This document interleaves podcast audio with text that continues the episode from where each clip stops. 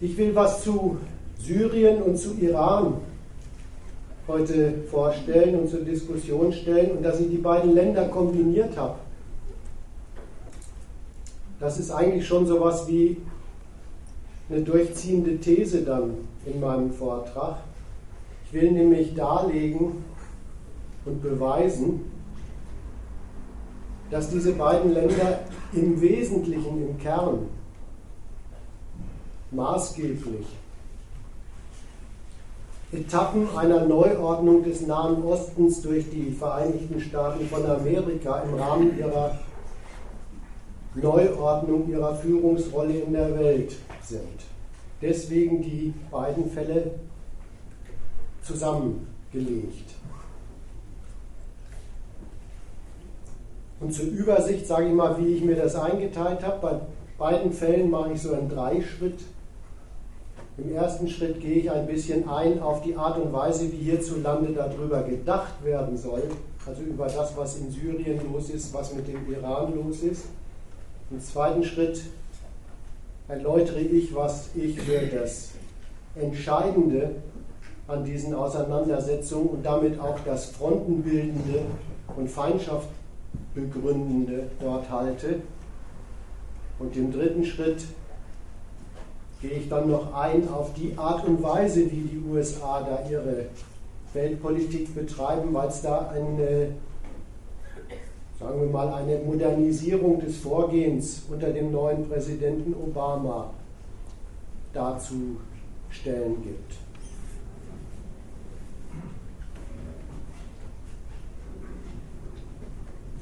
Also mal mit Syrien begonnen. Was da stattfindet,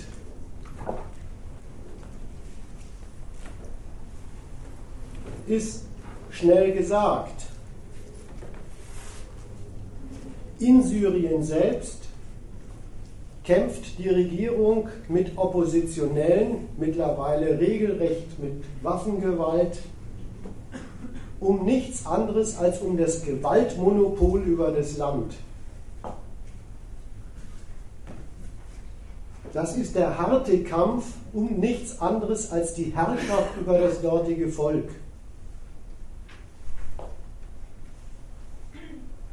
Und dieser Kampf geht so, wie es das Anliegen gebietet. Das ist die Gewaltfrage über Land und Leute und so wird sie auch ausgetragen.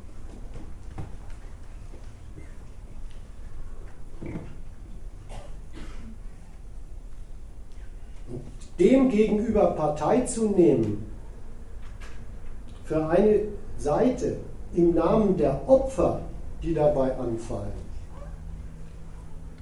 das hat etwas sehr Unredliches und ist in den meisten Fällen, wo es gemacht wird, was Zynisches. Das ist deswegen erstmal was Unredliches, weil in so einem Kampf produzieren natürlich beide Parteien Opfer. Wenn sie sich an irgendetwas nicht unterscheiden lassen, dann daran, dass sie Opfer produzieren. Das Einzige, was man da noch unterscheiden könnte, wäre die, der Wirkungsumkreis ihrer Bewaffnung. Ja, da gibt es derweil jedenfalls noch Unterschiede zwischen der syrischen Regierung und ihren Gegnern.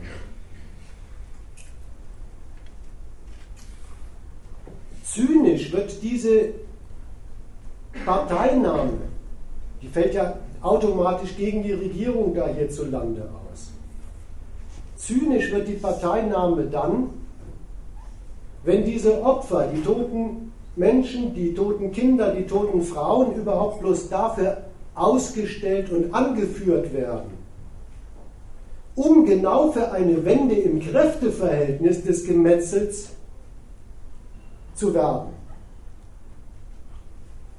Wenn die Opfer überhaupt bloß deswegen angeführt werden, weil derjenige, der sie anführt, wen anderes an der Macht sehen will, ihm also den Sieg in diesem Ring in der Frage der Herrschaft über die Leute zusprechen möchte.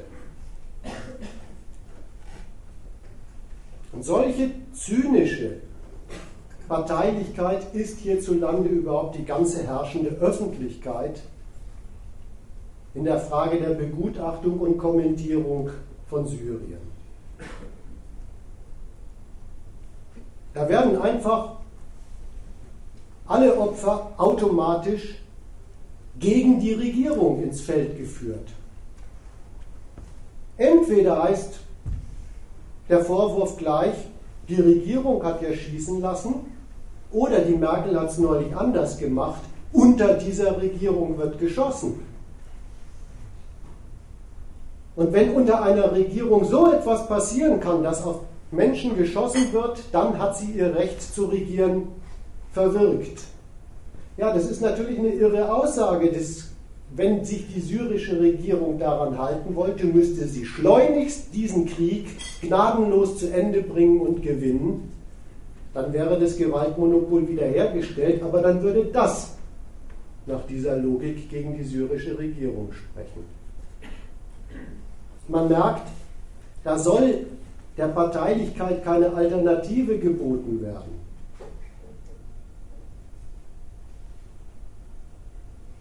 Die Parole, die da durchgefochten wird und mit Toten bebildert wird, heißt, ein Staat schießt auf seine Bevölkerung. Und das ist nichts als ein moralisches Feindbild, jedenfalls erstmal. Als moralisches Feindbild ist es auch einfach verkehrt. Denn natürlich geht es der syrischen Regierung nicht darum, das Volk, das sie beherrschen will, umzubringen. Sie will es beherrschen. Es wird aber so dargestellt, als wäre das Vernichten des Volkes der ganze Zweck dieser Herrschaft dort. Als Feindbild ist es absurd, aber diese Parole Staat schießt auf sein eigenes Volk ist gar nicht bloß ein Feindbild, sondern dieses Feindbild ist sorgfältig konzertiert mit einer Völkerrechtsdefinition, mit der man einem Staat seine Legitimation als Souveränität entziehen darf. Neuerdings jedenfalls. Das Bild vom blutrünstigen Assad ist kombiniert mit dem Völkerrechtstitel eine Souveränität, die versagt in der Frage des Schutzes der Zivilbevölkerung, hat ihre Souveränität als Verantwortlichkeit verloren und Intervention gegen sie von außen ist völkerrechtlich berechtigt. Das ist derselbe Völkerrechtstitel Schutz der Zivilbevölkerung, der für die Intervention in Libyen Verwendung gefunden hat. Es liegt also das Doppelte in dieser Darlegung der Vorgänge in der Kommentierung der Vorgänge in Syrien vor, wie sie hierzulande üblich ist. Es wird ein Feindbild verkündet, aber das moralisiert zugleich eine zugrunde liegende Feindschaft der westlichen Staaten an vorderster Front Amerikas gegen Syrien, welche und warum der existiert, dazu komme ich gleich. Ich mache einen kleinen Exkurs.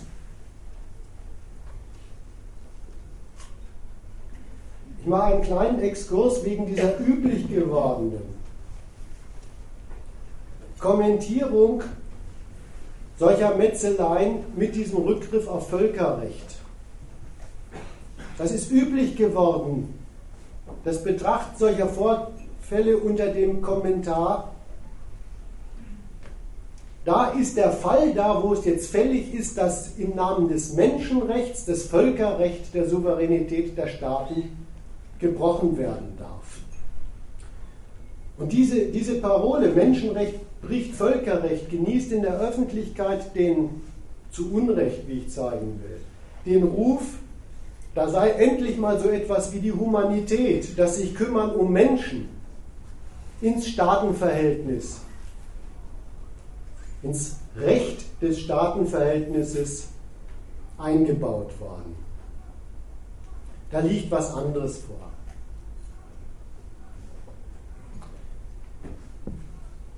Tatsächlich geht es um Völkerrecht, so heißt es jedenfalls in Deutschland. Was ist denn das eigentlich? Da haben Sie unter der Oberhoheit der USA. Und das ist ein Staat, der hat wirklich ein weltweites Interesse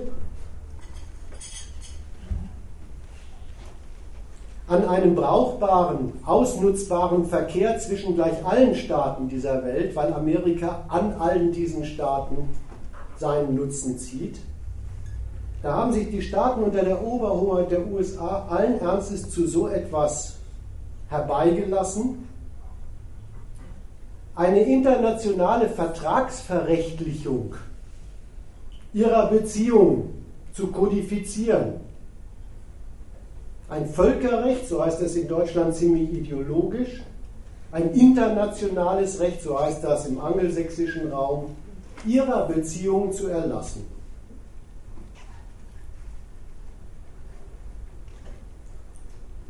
Gar nicht zufällig ist der Hauptparagraph von dem Zeugs, wir wollen nicht immer gleich mit Krieg übereinander herfallen und machen uns Sorgen um den Weltfrieden. Die kennen sich. Die wissen, was das Erste ist, was zwischen ihnen vermieden werden muss, weil es ihnen offenbar extrem nahe liegt. Das Basisprinzip dieses Völkerrechts ist eben dieses Prinzip der Souveränität der Staaten, der Unantastbarkeit ihrer Hoheit in ihren inneren Angelegenheiten. Und dass das das Basisprinzip des internationalen Rechts ist, hat einen ganz schnöden Grund zwischen Staaten kann Recht gar nicht anders als so existieren. Staaten als Hoheiten lassen eine andere Rechtsinstanz als sich selbst einfach nicht zu, also auch ein Völkerrecht zwischen sich nicht zu, das eine andere Rechtsinstanz anerkennen würde als sie selber. Also konstruieren sie ihr rechtliches Verhältnis so, dass sie sich wechselseitig anerkennen als die Rechtshoheiten dieses internationalen Rechts.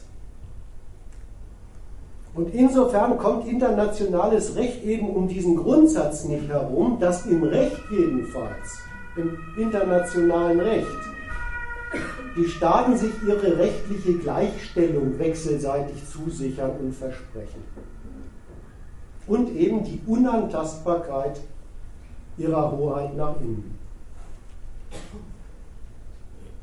Daran allerdings, an diesem Gleichberechtigungsgrundsatz und der Unverletzlichkeit der inneren Angelegenheiten, daran zerren seit gerauer, geraumer Zeit auch im Völkerrecht die USA und andere mächtige Staaten. Praktisch unterlaufen sie das sowieso immer, dieses schöne Rechtsprinzip. Praktisch mit ihrer ökonomischen Macht, mit ihrem politischen Einfluss, mit ihrem militärischen Erpressungsapparat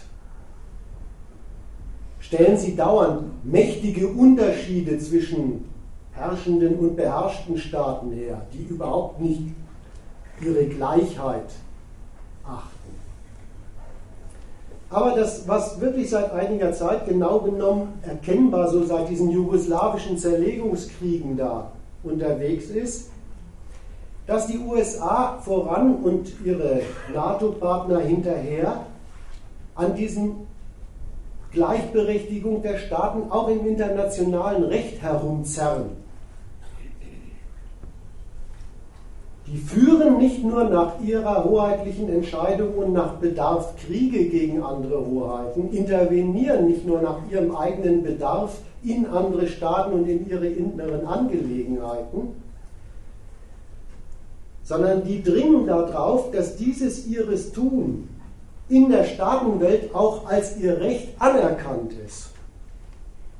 Dass sich die Staaten in der Sphäre des Rechts hinter diesen Interventionismus der mächtigen westlichen Staaten stellen, ja versammeln im Ernstfall. Darum geht es bei diesen neuen Völkerrechtskonstruktionen. Darum geht es, dass man Rechts Titel im Völkerrecht dafür namhaft macht und durchgeboxt kriegt in der Staatenwelt, angeblich übernationale Prinzipien, wie Herrschaft in Staaten aussehen muss, damit sie Respekt genießen und welche Herrschaft man mit einem Verweis auf ihre inneren Angelegenheiten delegitimieren darf, also auch in sie intervenieren kann.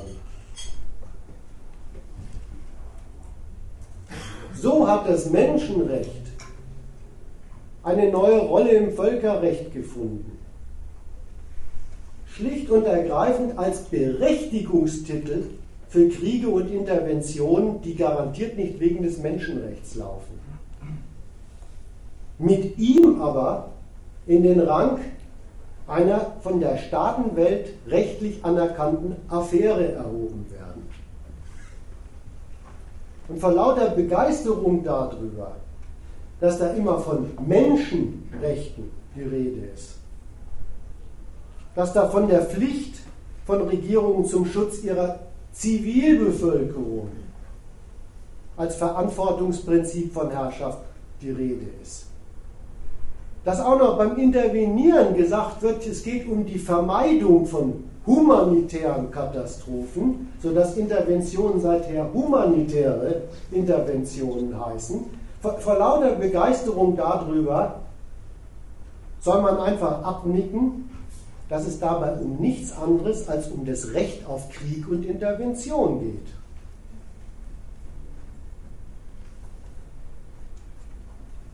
Und man soll gleich mit abnicken, dass sofort eine klare Scheidung auf dem Tisch liegt, wer die zu Intervention berechtigten Staaten sind und wer gegebenenfalls die Objekte solcher Interventionen sind. Und dass das sich erstaunlicherweise exakt an der Linie von Macht und Ohnmacht in der Staatenwelt scheidet, soll einem auch gleichgeläufig sein.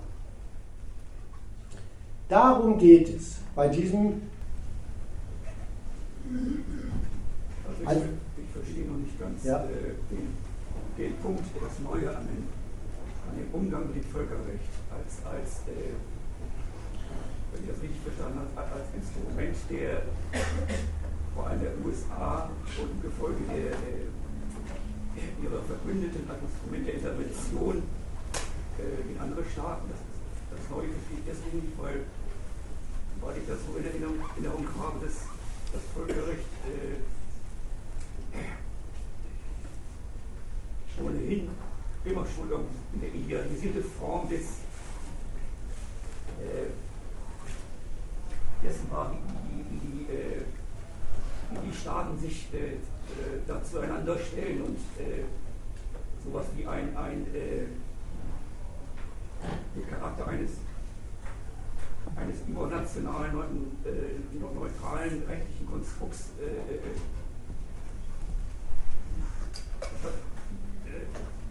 das hat, immer schon was Ideologisches zu tun, weil, weil die, die, die Nutzung oder die, die Benutzung das, was da als Völkerrecht herkam, äh, war immer schon äh, demjenigen ein, ein, einem eingestellt, der ohnehin äh, für sich die äh, politische und militärische Ober Oberhoheit über, über die Welt äh, beansprucht hat.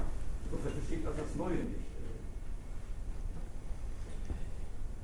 Also zum einen gebe ich dir recht, das müsste aber eigentlich auch klar geworden sein, wenn ich gesagt habe, an Völkerrecht gilt ohnehin immer nur das, was die hohen vertragsschließenden Parteien, die sich als einzige Rechtssubjekte dieses Rechts überhaupt respektieren, an Völkerrecht zwischen sich gelten lassen. Das deckt deine Überlegung, denke ich, mit ab.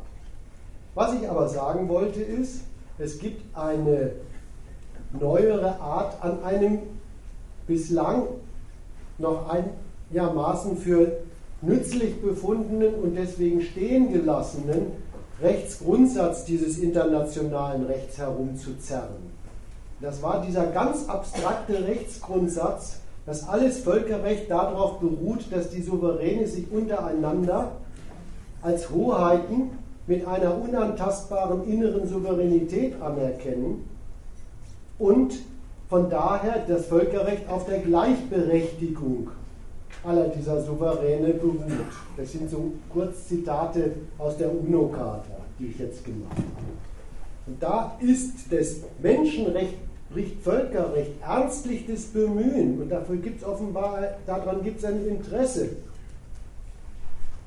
nicht nur einfach zu intervenieren, wenn man es für richtig hält, in einen anderen Staat, sondern dieser Intervention den Charakter einer vom Völkerrecht geradezu mandatierten, beauftragten und berechtigten Aktion zu geben.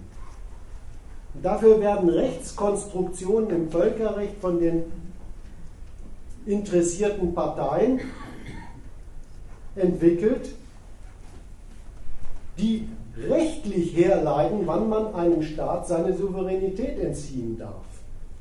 Das, das wollte ich als eine Neuerung, sagen wir mal so, nach dem Ende des Ost-West-Gegensatzes, nach dem Ende der beiden Blöcke darlegen, an der seit diesem Jugoslawienkrieg immer wenn es gerade Gemetzel gibt von einer der westlichen Staaten, ein wenig herumgezerrt wird. Nach der anderen Seite ist es total klar, wenn es darum geht,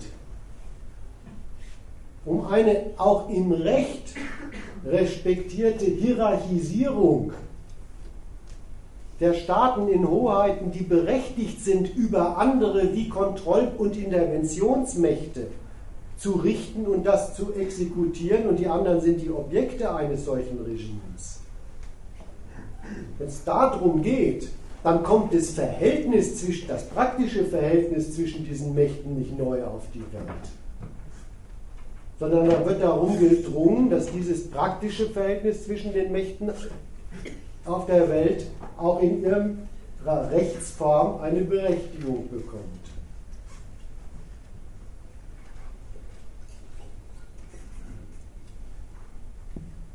Was ich auf jeden Fall sagen wollte, war eine Zurückweisung von, da ging es irgendwie um Humanität. Dass es bei solchen sogenannten humanitären Interventionen nicht um Humanität geht, kann man sich ja auch eigentlich ziemlich leicht klar machen, wenn man sich die humanitären Aktionen anguckt. Sowohl in ihrem Verlauf als auch was bei denen rauskommt. Wie sieht es denn jetzt aus in diesem Kosovo, Bosnien-Herzegowina, Libyen. Super human, oder? Das andere, was ich auch noch schnell sagen will, ist, es geht bei dieser Renovierung des Völkerrechts, bei diesen Bemühungen geht es nicht um so etwas wie die Zerstörung eines, eines guten Völkerrechts, das verteidigenswert wäre. So etwas wie, da hätte es doch eine Friedensregel gegeben, es gibt so Völkerrechtler, die das so sehen. Da hätte es so eine Friedensregel gegeben mit diesem Respekt vor der Gleichberechtigung der Staaten und das werde jetzt unterminiert. Nein, da gebe ich dir jetzt wieder recht. Dieses Gezerre um dieses Menschenrecht darf Völkerrecht doch brechen. Das ist eine Benutzung, eine reformierende Benutzung des Völkerrechts als genau das, was es ist. Das Völkerrecht ist das Instrument der mächtigen Staaten die interessiert sind an einem auf Dauer gestellten weltweiten Verkehr der Staaten, die daraus wirtschaftlichen und politischen Nutzen ziehen und die deswegen schon immer die Staaten und ihre Beziehungen kontrollieren wollten und das auch tun.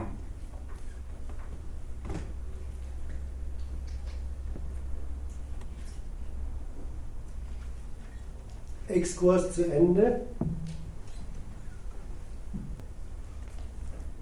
Diese diplomatische Form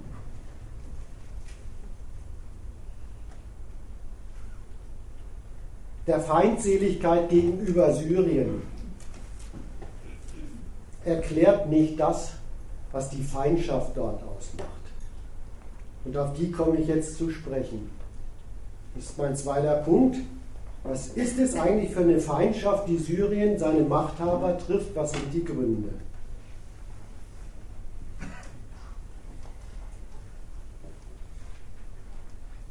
Man führe sich die tägliche Berichterstattung über das Land vor Augen und da merkt man, das wird einem durchaus bekannt gemacht, worum es da wirklich geht.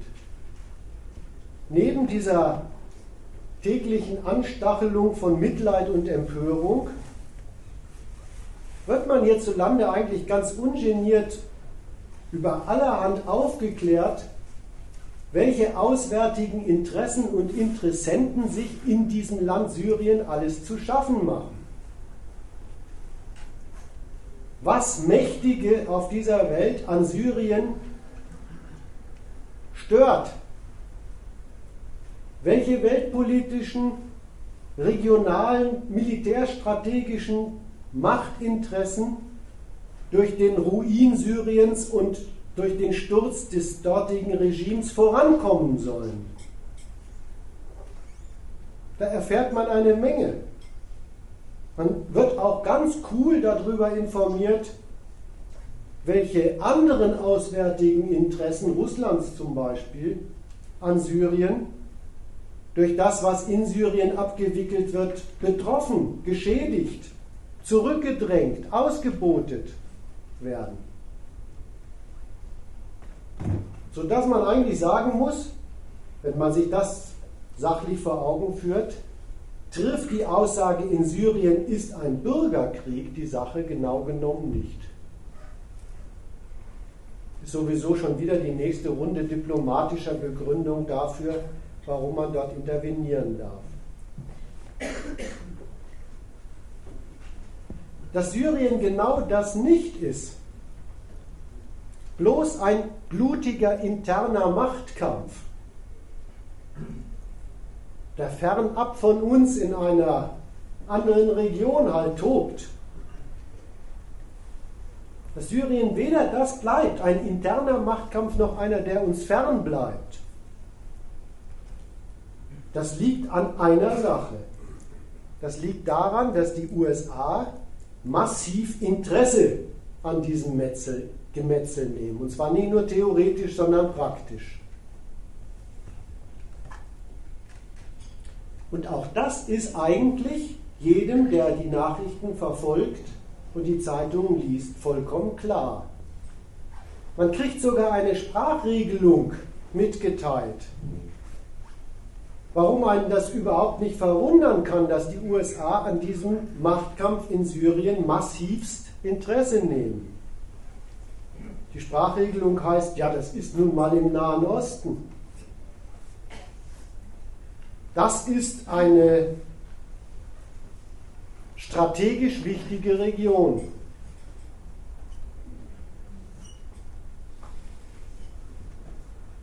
Was heißt es eigentlich?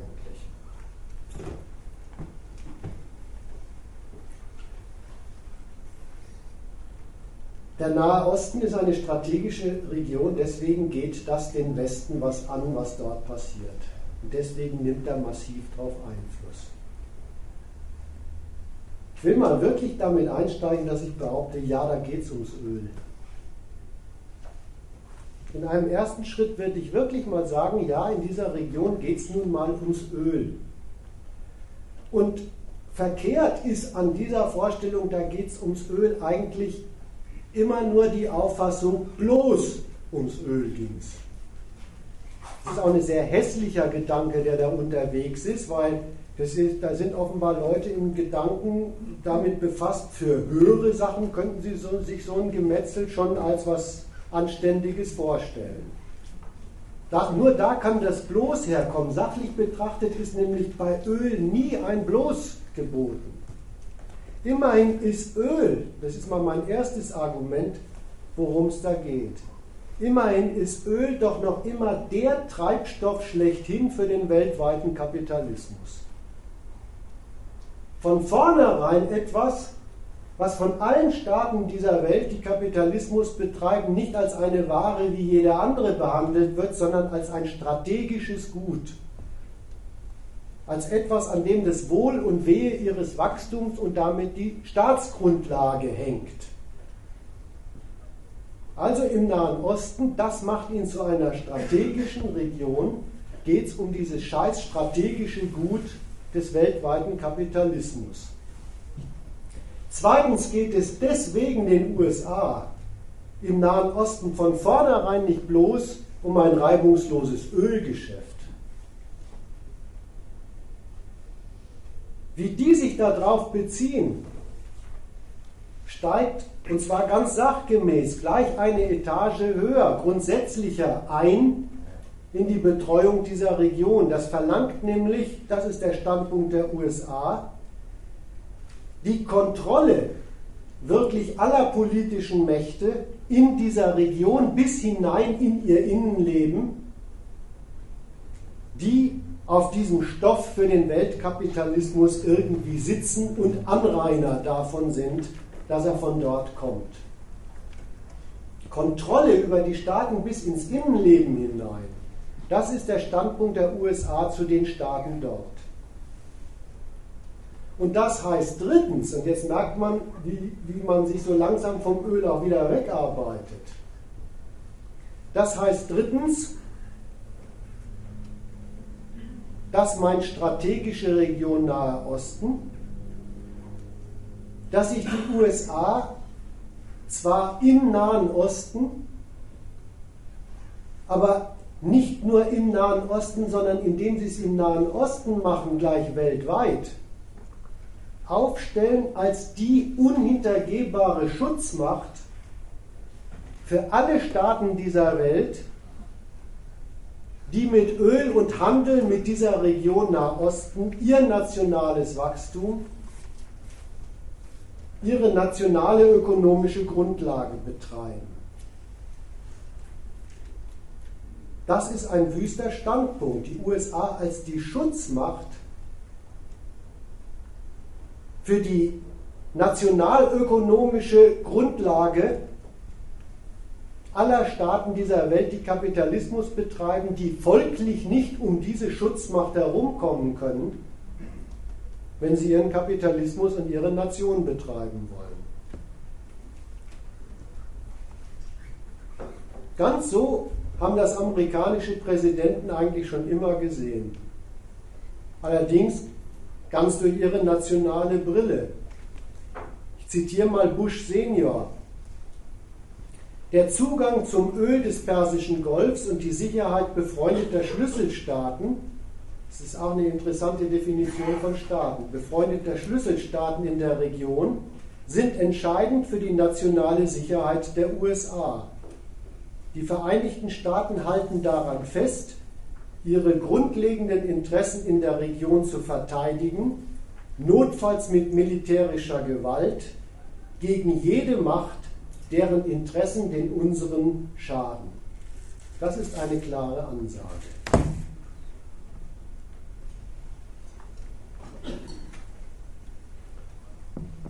Exakt diesen für den Nahen Osten heruntergebrochenen spezifizierten Führungsanspruch der USA Genau den stört das Syrien Assads. Von diesem Anspruch aus gerät es ins Visier der USA. Dieser Anspruch wird gestört durch das Syrien Assads und übrigens nicht erst dadurch, dass es dort kracht, aber dadurch auch. Dieser Staat Syrien besteht nämlich auf so etwas wie einen ganz an nationalen Interessen erstmal ausgerichteten eigenen Machtaufbau. Und zwar konsequent gedacht, genau gegen diesen amerikanischen Unterordnungsanspruch. Und sowieso gegen den unerträglichen, für Syrien unerträglichen US-Waffenbruder Israel in der Region der von seiner staatlichen Umwelt verlangt, dass seine unschlagbare militärische Überlegenheit anerkannt wird. Dagegen stellt Syrien seinen nationalen Machtaufbau und besorgt sich, und das ist der nächste unerträgliche Verstoß, wenn der amerikanische Anspruch erstmal steht, besorgt sich dafür die materielle Rückendeckung auch noch bei weltpolitischen Gegenspielern der USA. historisch bei der Sowjetunion, im Gefolge bei Russland. Und dann drittens, damit ist dieser Staat endgültig unerträglich für den Anspruch der USA, verbündet er sich auch noch mit dem Iran. Mit dem Staat, komme ich nachher darauf zu sprechen, den die USA als überhaupt den Störenfried in der strategischen Region Nahe Osten markiert haben. Und das ergibt den Ausschlag für eine Entscheidung der Vereinigten Staaten von Amerika. Sie entscheiden in dieser sensiblen Gegend, wie strategische Region manchmal auch heißt, in dieser sensiblen Gegend wird der Machtkampf in Syrien nicht etwa wegen sensibel und so eingehegt, gedämpft, stabilisiert, sondern muss gegen die Assad-Regierung und ihre Staatsräson entschieden werden. Das ist die harte Entscheidung, die in den USA in dieser Frage gefallen ist. Und dass die USA an der Stelle mit Syrien zugleich einen Pfeiler des Iran stürzen, daraus machen die gar keinen Hehl. Das erklären sie offiziell. Und das ist bei diesem Scharfmachen des Machtkampfs in Syrien zu lauter Ausweitung in die Region kommt. Mittlerweile brennt der Libanon wieder. Daraus ziehen die USA nur eine Konsequenz, dass Assad erst recht weg muss, dass die Lage erst recht gegen dieses Regime entschieden werden muss. Da kann man richtig etwas lernen über amerikanische Weltpolitik, über Imperialismus heute. Es ist schon so, dass es der Weltmacht USA um Stabilität in der Staatenwelt, um Frieden geht, aber nicht mit jedem. Man kriegt hier mal richtig ein Beispiel vorgeführt, dass Weltfrieden von den USA mit Bedingungen versehen ist. Dass Stabilität und Frieden versehen ist mit der Bedingung, die Staaten, die da in Frieden unter den USA leben sollen und dürfen, die müssen natürlich kompatibel mit dem amerikanischen Interesse und dem amerikanischen Anspruch an sie sein.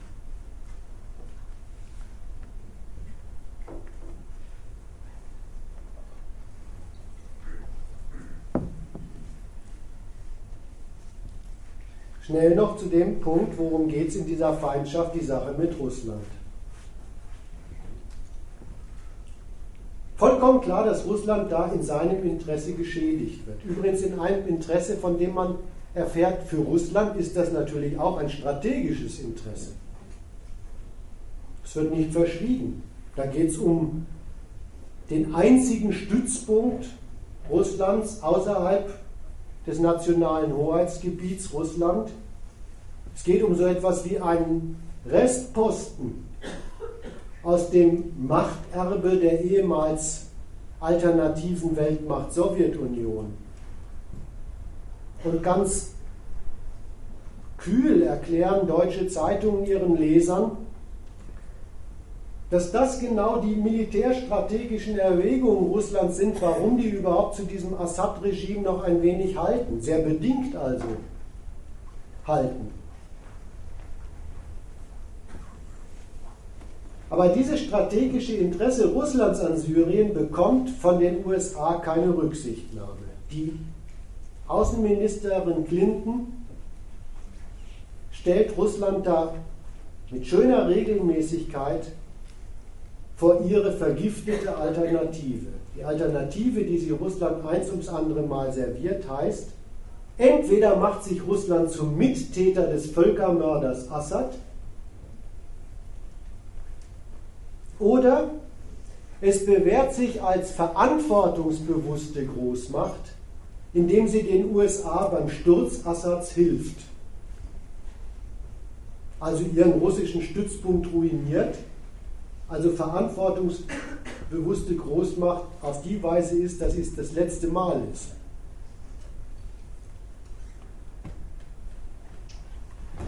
Das ist übrigens diese, diese Diplomatie der USA, da gibt es den Rückbezug zu meinem Völkerrechtsgerede. Ja? Die, die Clinton bringt in ihrer Diplomatie dauernd diese Kategorie des humanitären Völkerrechts zum Einsatz. Verlangt von Russland im Namen des humanitären Völkerrechts Mittäterschaft beim Sturz Assads oder beschuldigt Russland selber, Drahtzieher des Völkermords zu sein. Komme ich zu meinem dritten Punkt. Wie machen das die USA da eigentlich? Wir haben eine Sorte von Betreuung dieses Bürgerkriegs, nenne ich ihn jetzt mal so, entwickelt. Die ist wirklich eine modernisierte Methodik von imperialistischer Führungsmethodik. Wie gehen die vor? Die USA greifen sich einfach diesen Aufstand in Syrien, den müssen sie gar nicht bestellt haben, da will ich mich nicht drum kümmern. Sie greifen sich diesen Aufstand und was sie jetzt machen ist, sie tun einfach erstmal alles dafür, dass der nicht entscheidbar ist. Sie überführen ihn in einen offenen Machtkampf. Sie, sie lenken die Zerstörung syrischer Staatsmacht. Erstmal indem sie weltweit während die Auseinandersetzung noch läuft, dafür sorgen, dass sie in der Staatenwelt jeden Rechtsanspruch des Assad-Regimes auf Anerkennung sabotieren, untergraben und zerstören. Sodass, selbst wenn der gewinnen würde, die Anerkennung der Staatlichkeit Syriens durch die USA vorher abgeschafft worden ist. Da mag der Assad drauf rumreiten, was er mache, wäre doch erstens nichts anderes als das Gewaltmonopol des Staates retten und zweitens ginge das per Definition ja sowieso gegen Terroristen. Diesem Staat wird diese Sprachregelung für legitimsten Gebrauch der letzten Machtmittel des Staates nicht durchgehen gelassen. Zweitens sorgen die USA aber auch materiell für die Offenheit des Machtkampfs. Materiell erledigen das, das erfährt man dann, die Golfstaaten, die Saudis, die betreuen den Krieg mit Propagandasendern, die schleusen da Waffen rein, die versorgen die Rebellen mit überlegenen Kommunikationsmitteln, die das, die Staatsgewalt Syriens nicht ausschalten kann, schalten andererseits Kommunikationsmittel der Regierung aus. Und sie konstruieren Rückzugsräume für die Kämpfer da. Wahrscheinlich, habe hab ich mir jedenfalls so zurechtgelegt, erfährt unser Eins von solchen Aktionen bloß deswegen so gründlich, weil die USA das wollen und billigen und das auch ansagen wollen, dass sie das billigen. Deswegen steht es bei uns in der Presse, man erfährt davon als von den USA begrüßtes Engagement der arabischen Staaten. Was die USA da praktizieren, das ist wirklich ein, ein bemerkenswertes Stück imperialistische Führung. Die schaffen in solchen von den USA eingerichteten Hilfsdiensten der arabischen Staaten gegen einen US-Feindstaat da schaffen sie diesen Golfstaaten und Saudi-Arabien Raum für deren machtpolitische Ambitionen in der arabischen Region.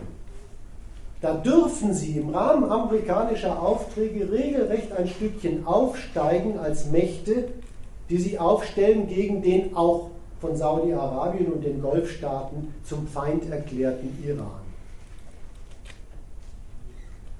Das haben diese Staaten dann von ihren Hilfsdiensten an der Führungsmacht USA.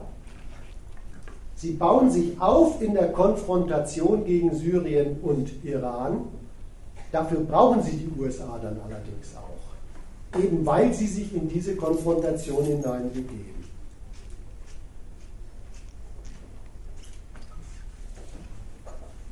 den Einfluss Dritter, auch das gehört zum amerikanischen Vorgehen, insbesondere natürlich Russlands, neutralisieren die Vereinigten Staaten.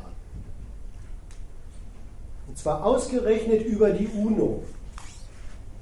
Ja, dieser schöne Annahmplan, der die Parteien da in einen Waffenstillstand hineinbringen soll, den haben die USA einfach mit ihrer Diplomatie und gleichzeitig ihren Sonderaktionen zu, einem puren, zu einer puren Attacke gegen den Assad-Staat gemacht. Sie buchstabieren die Sache regelmäßig so, dass die die Waffen zurückzuziehen haben, abzurüsten haben und so weiter, während, sie, während die USA auf der anderen Seite die Gegner des Assad-Staats aufheizen und verheizen. Und auf diese Weise kommt eine Einhegung der Konfliktparteien natürlich nicht zustande, sondern ist wirkungsvoll sabotiert. Und dem eintretenden Scheitern des UN-Plans, der in Wirklichkeit ein Scheitern lassen ist, dem entnehmen die USA dann wieder in ihrer Diplomatie ihr Völkerrecht zu noch mehr Intransigenz gegen Assad und seine Hintermächte mit der Argumentation, die stellen sich doch gegen den Befriedungswillen der UNO. Und während die ganze Sache noch läuft, das will ich auch mal kurz erwähnen, noch ehe da was entschieden ist, gelingt es den USA mit diesem Vorgehen, dass sie einfach durch den andauernden Krieg jeden tradierten Einfluss Russlands auf diesen Staat und damit auf die Region ruinieren. Syrien wird einfach unbrauchbar.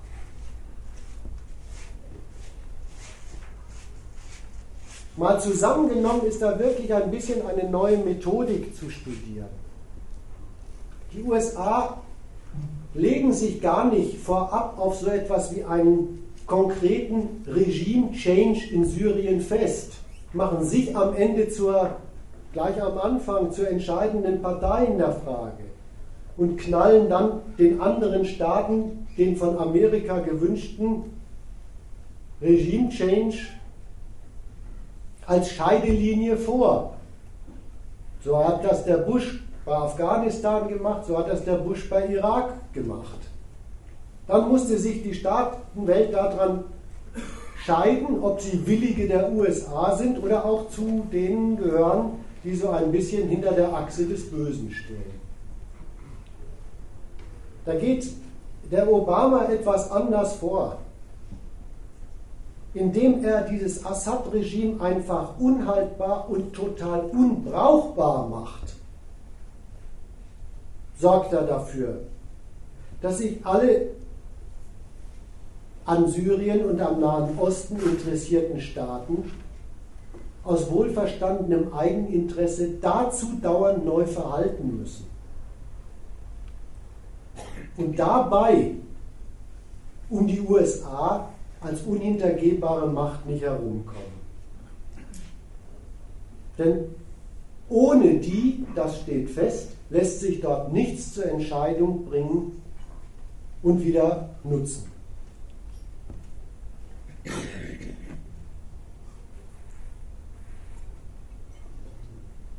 Apropos menschliche Opfer, die einem da immer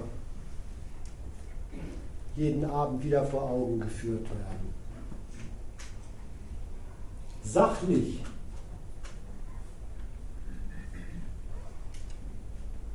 sind die das Kanonenfutter für einen gnadenlosen Test. Die Menschen in Syrien werden verheizt in einem Test darauf, wer sich da vielleicht irgendwann die auswärtige Anerkennung eines neuen Syriens verdient. Was da vielleicht eines Tages als anerkanntes neues Syrien an Staat oder vielleicht auch an vielen Kleinstaaten herauskommt. So, dafür als Kanonenfutter verheizt kommen die Menschen davor. auf die sich die westliche Parteilichkeit dann beruft. Und zwar sowohl bei den Mächten, die das von außen betreuen, allen voran die USA, als auch bei den syrischen Kommandeuren beider Seiten. Da werden nämlich mittlerweile Tote fürs Schaufenster produziert. Als Beweise für die Notwendigkeit auswärtiger Intervention werden da Leute abgestochen. Komme ich zum Iran. Nochmal den, den, Unterschied, ja. den Unterschied zur, zur Umgangsweise mit, äh, mit, äh, mit Libyen sagen, weil da haben doch die USA auch zunächst äh, auf die Zermürbung, mit der Westen auf die Zermürbung des, des Regimes gesetzt. Und dann den Übergang gemacht, äh, das Regime praktisch zu beseitigen. Was jetzt die unterschiedliche Kalkulation ist. Syrien und Libyen. Also erstmal haben sie den Übergang halt bislang noch nicht gemacht zu einer wirklichen Intervention. Und was man da an Grund geliefert bekommt, das will ich jetzt erstmal gar nicht großartig weiter kommentieren, ist, dass derzeit denen die Kosten einer solchen Intervention relativ hoch erscheinen. relativ wirklich auch im Vergleich zu Libyen.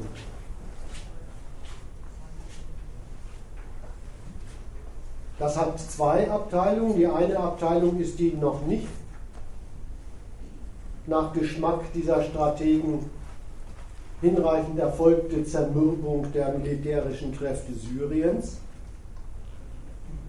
Und das hat die andere Abteilung, dass die Konfrontation mit den Mächten, die alternativ an Syrien interessiert sind, in der Frage Syriens viel weiter getrieben ist, als sie bei Libyen damals zum Zeitpunkt der Intervention getrieben war. Dass das eine Affäre weltpolitischen Kalibers zwischen den USA und ihren westlichen Partnern und Russland ist, das ist angesagt. Übrigens auch von russischer Seite. Der Lavrov hat neulich einfach mal erklärt, er glaubt, dass sich an der, am Ausgang der Affäre in Syrien die weltpolitischen Kräfteverhältnisse neu entscheiden. Sehr höfliche Ansage, bei, bei der es einem aber ein bisschen kalt wird.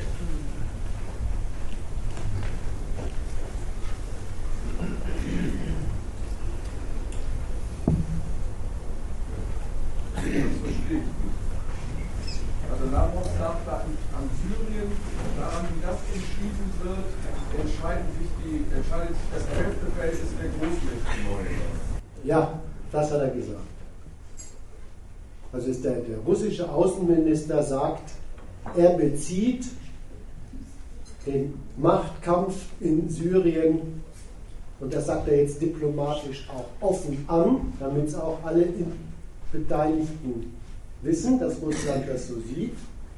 Er bezieht diesen Machtkampf auf Russland und auf seine Rolle in der Welt. Und sieht die Sache als, die ist durch die Art und Weise, wie Syrien derzeit als Machtkampf gemanagt wird, angegriffen. Also zu verteidigen.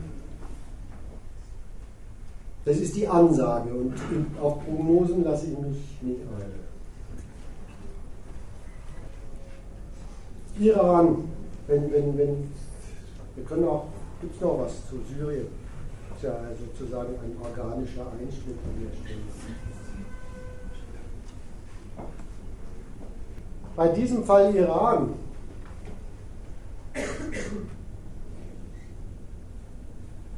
da besteht das öffentliche Urteil zu diesem Staat eigentlich sowieso aus nichts anderem als einem Feindbild.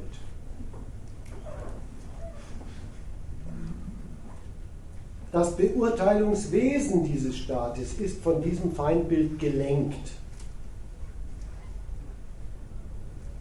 Das hat übrigens in Deutschland die Auseinandersetzung um diesen Dichterfürst Grass gezeigt.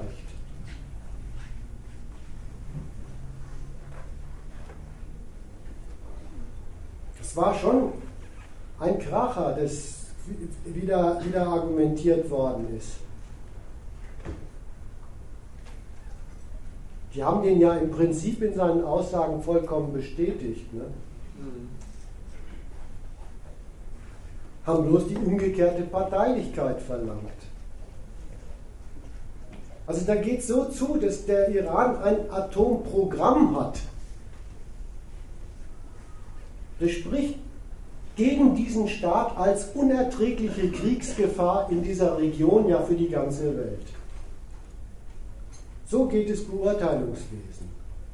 Dass gleich in der Nachbarschaft Israel nicht bloß ein Atomprogramm hat, sondern atomar bewaffnet ist. Übrigens jetzt auch mehr oder weniger offiziell, seit es diese U-Boot-Kiste da gibt. Das spricht für Israel, nämlich für sein unantastbares Recht auf Existenzsicherung. Ja, es wird sogar Atomwaffeneinsatz, wenn er bei den USA stattfindet, zum Argument für die USA. Das ist nämlich Friedenssicherung. Und jetzt meine ich nicht nur den Atomwaffeneinsatz der damals Hiroshima, Nagasaki und so, sondern diesen laufenden Atomwaffeneinsatz in der Form der in der Hinterhalt gehaltenen letzten großen Waffe, mit der die USA alle ihre weltpolitischen und militärischen und kriegerischen Affären im letzten abdecken und das auch ansagen. Steht in den neuesten verteidigungspolitischen Planungen der USA wieder drin. Da steht auch in der letzten NATO-Erklärung drin, dass dafür bei ihnen die Atomwaffe im Einsatz ist. Da spricht also sogar der Einsatz von Atomwaffen als militärische Macht für die Staaten, die das betreiben, die USA und ihre westlichen Partner, während beim Iran atomtechnische Fähigkeiten viel mehr belegen, als dass die die Bombe haben, nämlich, dass dieser Staat ein einziger unerträglicher Wille zum Krieg ist. Da merkt man was. Das meinte ich mit Feindbild bildet das Urteil.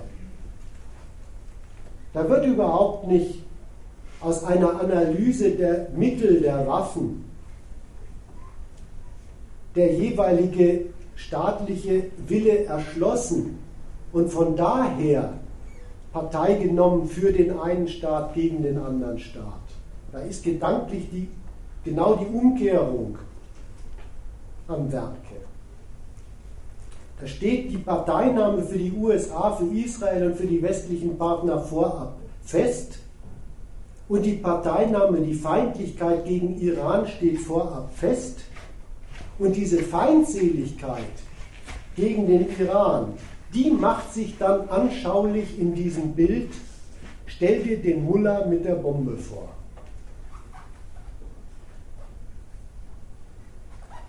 Da wird also brutal parteiisch gedacht in unseren Demokratien, nicht nur bei den politischen Führern in diesem Land, sondern genauso beim Volk unten. Da gibt es einen Zusammenschluss in dieser Feindseligkeit dem Staat Iran gegenüber zwischen oben und unten. Und wenn das in unseren Demokratien so ist, dann kann ich mir ein kleines Argument gegen eins von den Lieblingsargumenten von Demokraten gegen den Iran nicht verkneifen. Das Lieblingsargument heißt, Atomwaffen seien viel gefährlicher in Diktatoren als in Demokratenhand. Dagegen möchte ich mal fragen, warum ist eigentlich Kriegsbereitschaft mit demokratischer Zustimmung harmloser als diktatorische Kriegsbereitschaft. Wenn sich Volk und Führung einig sind in Feindschaft und auch dem Einsatz aller dafür erforderlichen Mittel, das soll harmloser sein als eine Diktatur? Übrigens muss man sagen, stimmt der Befund über Iran in dieser Frage gerade nicht. Ausgerechnet in der Atom- und in der Kriegsfrage kriegt auch der Iran ein ziemliches Zustimmungswesen zwischen Führung und Volk hin. Da gibt es nach wie vor eine solide Mehrheit, die die Mullahs trägt in der Frage, die atomaren Fähigkeiten gebühren unserer Nation. Das widerlegt übrigens ein zweites Lieblingsargument von Demokraten in der Feindbildpflege gegen Iran. Dass da im Iran eine Diktatur von Mullahs nichts anderes betreibt als dauernde Unterdrückung des Volks. Nein, die betreiben nicht Unterdrückung des Volks um der Unterdrückung willen, die betreiben eine Nation. Die kriegen das Volk zu nützlichen Diensten für den Aufbau des Staates heran und das ausgerechnet in den härtesten Fragen der Nation, Atom und Krieg, sogar mit dessen Zustimmung. Und wer hierzulande für die Ausnutzung eines Volkes, für den Machtaufbau des Staates und für die Nation ist, wer das hier begrüßenswert findet, der soll beim Iran dann auch die Klappe halten.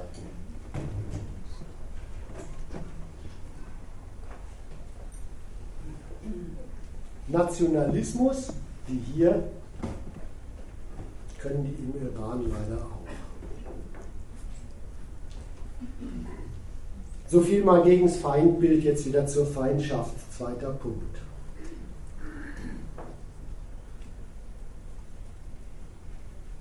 Womit zieht sich der Iran die solideste Feindschaft der USA und der westlichen Mächte zu? Ja, der verstößt gegen regionale Interessen der USA im Nahen Osten, gegen weltweite Interessen der USA am Nahen Osten Der verstößt gegen etwas, was die USA dort im Nahen Osten durchfechten wollen, aber auch am Iran exemplarisch durchsetzen wollen und in Form eines Kriegsfalls auf Abruf für die ganze Staatenwelt zum Programm machen. Das will ich zeigen.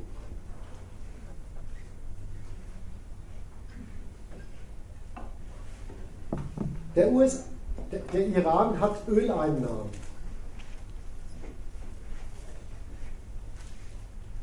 Und diese Öleinnahmen hat dieses Land benutzt, nicht nur für ein Stück ökonomische Emanzipation zu, so bis an die Grenze eines Schwellenlandes heran. In manchen Bereichen schaffen die das glatt weg.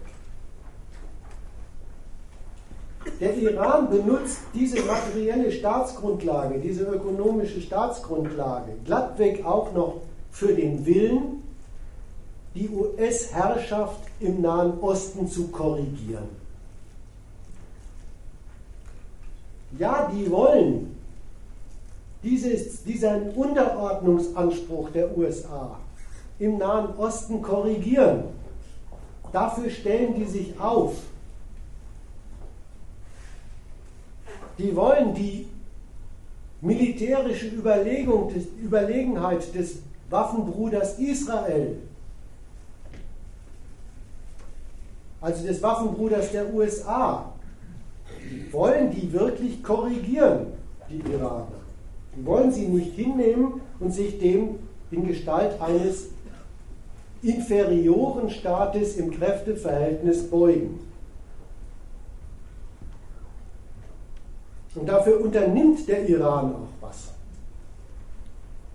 Der verschafft sich Einfluss auf Nachbarstaaten, die das vielleicht so ähnlich sehen. So kommt es zur Bündnispartnerschaft mit Syrien. Der verschafft sich Einfluss auf andere Kräfte in der Region, die sich dort nicht gut aufgehoben sehen in der amerikanisch-israelischen Nahostordnung. Den Hisbollah, also diese Schiiten im Libanon, früher auch der Hamas im Gazastreifen. Der Iran bastelt sogar an Bündnissen mit Schwellenmächten außerhalb der Nahostregion, die auch so ihre Gründe haben, die amerikanische Weltordnung nicht unbedingt für den Platz zu halten, in dem sie am besten vorkommen. Russland, China, Brasilien, Venezuela.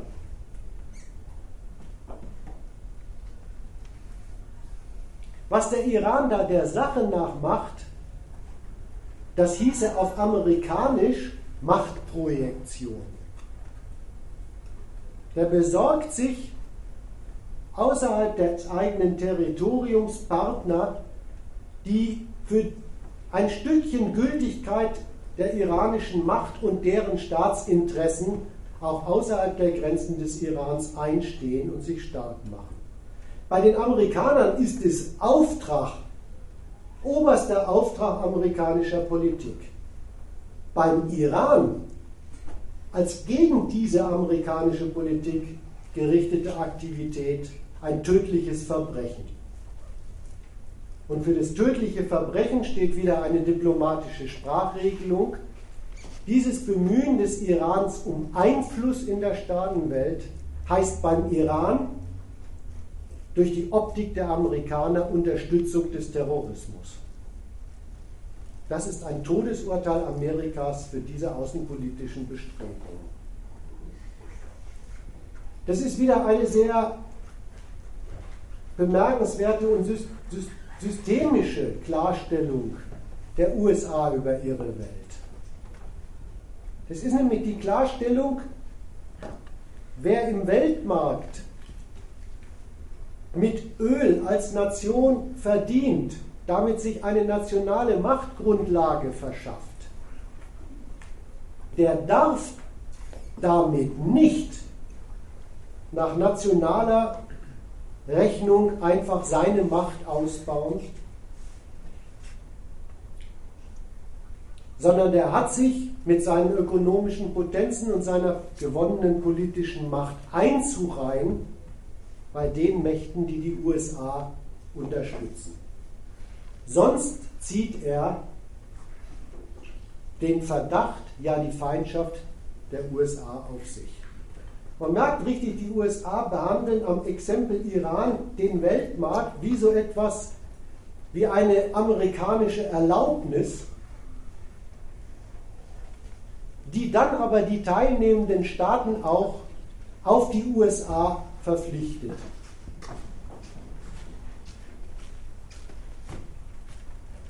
Was den Iran endgültig ins Visier der USA bringt, das ist, dass er nicht nur eine solche antiamerikanische, mindestens zu den Amerikanern alternative außenpolitische Raison verfolgt, sondern dass er sich damit auch noch eine, dafür auch noch eine atomare Rückversicherung und Basis verschafft.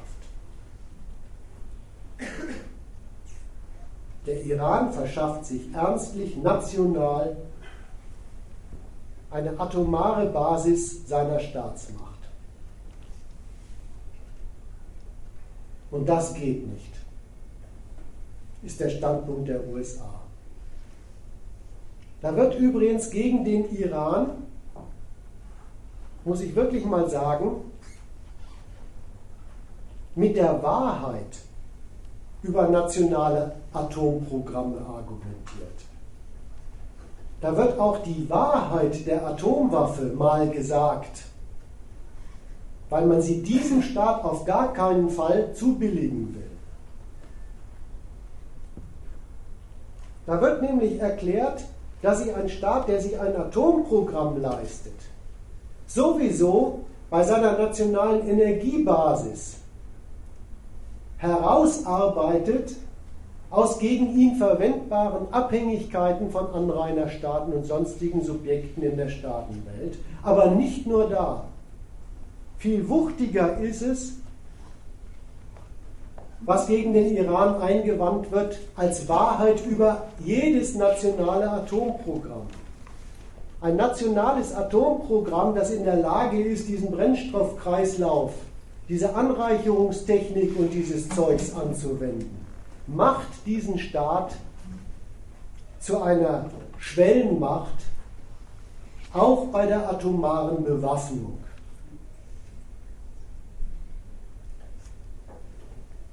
Und das lässt sich der Iran unter dem Titel Recht auf nationales Atomprogramm nicht nehmen. Der argumentiert so, unser Staat ist nicht bereit, irgendetwas zu akzeptieren, was die friedliche Nutzung hindert. Die Zukunft als moderner Industriestaat hängt entscheidend davon ab.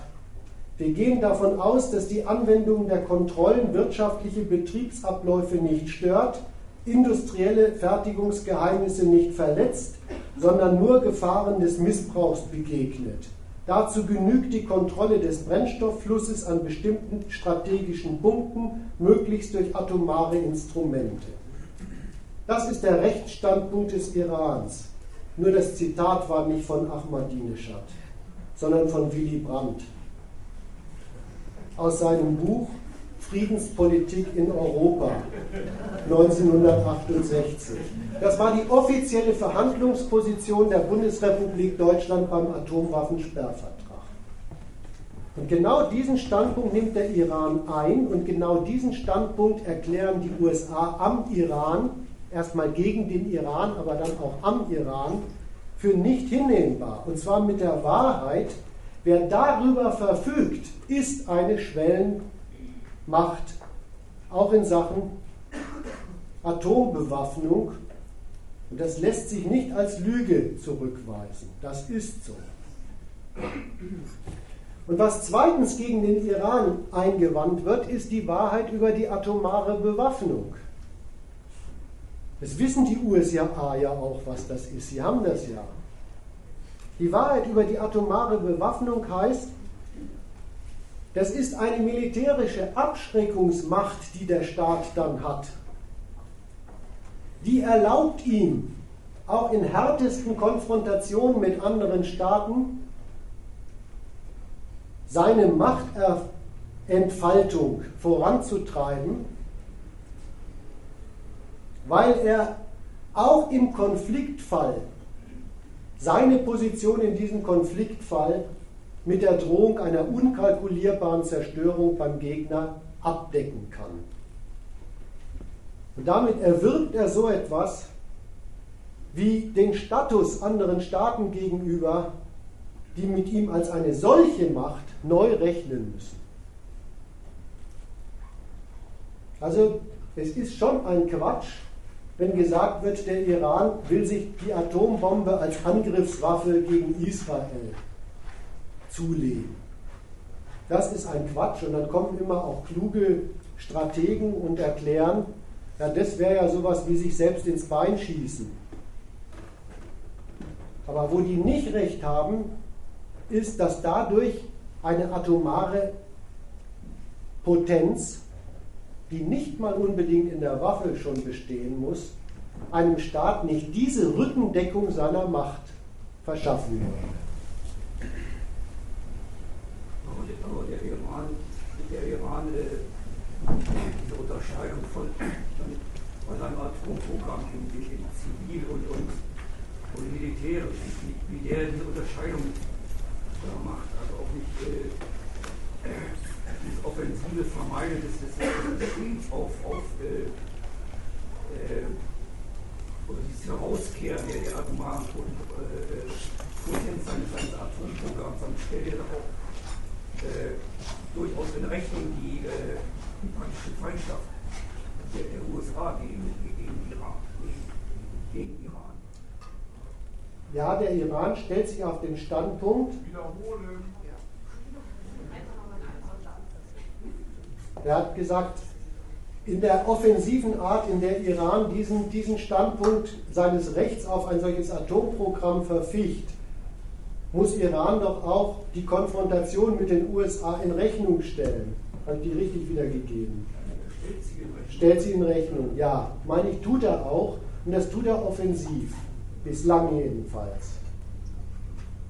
Er ist nämlich zu dem Beschluss gekommen, verstecken kann er in der Frage sowieso nichts, also reiht er das ein in den von ihm verfolgten Kurs. In dieser Frage verficht er ein nationales Recht gegen den Anspruch der USA auf Unterordnung.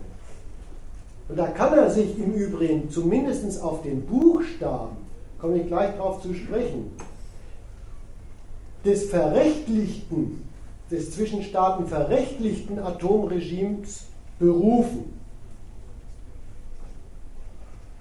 Der Atomwaffensperrvertrag oder dieser Non-Proliferation Treaty, dieser Nichtverbreitungsvertrag, der da mal geschlossen worden ist, den hält der Iran wirklich ein, buchstabengetreu. Aber nicht gemäß dem, wie die USA den Zweck dieses Regimes verstehen. Und das ist tödlich für den Iran. was die USA dem Iran gegenüber nämlich derzeit durchexerzieren. Und der Obama sagt das in, der, in, in, der, in, in seiner Art und Weise eigentlich ganz klar. Der sagt, sowas werden wir nicht zulassen.